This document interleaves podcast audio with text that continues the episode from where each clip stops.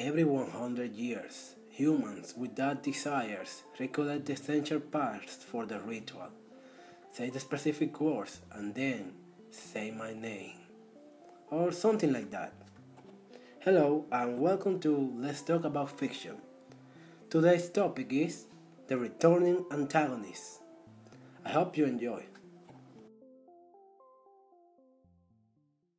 What you just listened to was one of the most common ways to introduce and clarify that the antagonist of the story is a returning antagonist, that it isn't the first time he has come, ever come back, and that it likely won't be the last. The most known example of this is, of course, Dracula, the immortal Lord of the Night, the vampire that, no matter how many times you take it down, always found a way to return and create chaos over humanity. Or just let humans come to his immense caster and serve him well. That ain't the only type of returning antagonist, of course. There is the recurring one, where he's just a foe that our heroes had to fight a lot of times, or at least more than one or two times. Examples of this are Jessie and James from the Pokemon anime series, or I am Bowser from Super Mario Bros. There's also the influential ones. There is an antagonist which, in some way or another, has power to extend his ideas to others, maintaining him relevant to the most part of the story, even after his own death. Examples of these are, well, real life religious sect leaders, Voldemort from Harry Potter, and Dio Brando from JoJo's Bizarre Adventure.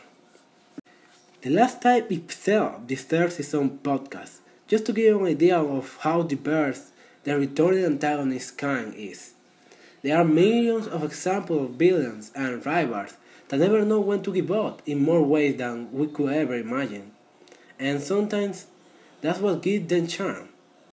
In conclusion, doesn't matter if it is by resurrection, luck, willpower, or just by the power of word of mouth and charisma. Some antagonists may never let the heroes and us, the readers, forget about them, for better or for worse. It may sometimes be tiresome, but like a lot, a lot, of, a lot of things I have talked about before, with good writing, everything can be neat, interesting, and fun. Thanks for listening.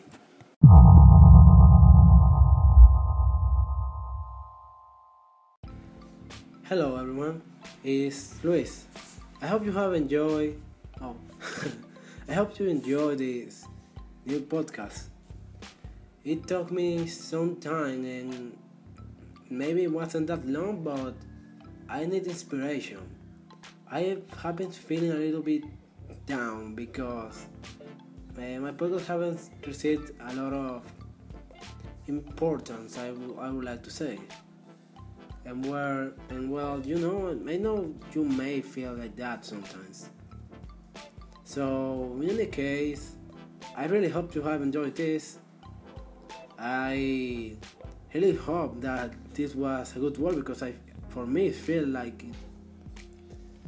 And well I, I wish you have a nice day or night. I want to say thank you for all the support you have been giving me the ones that listen to this pod to this podcast, even though I don't really talk English. Well, I don't really speak English that flu that fluently. And well, thank you for all. And Luis out.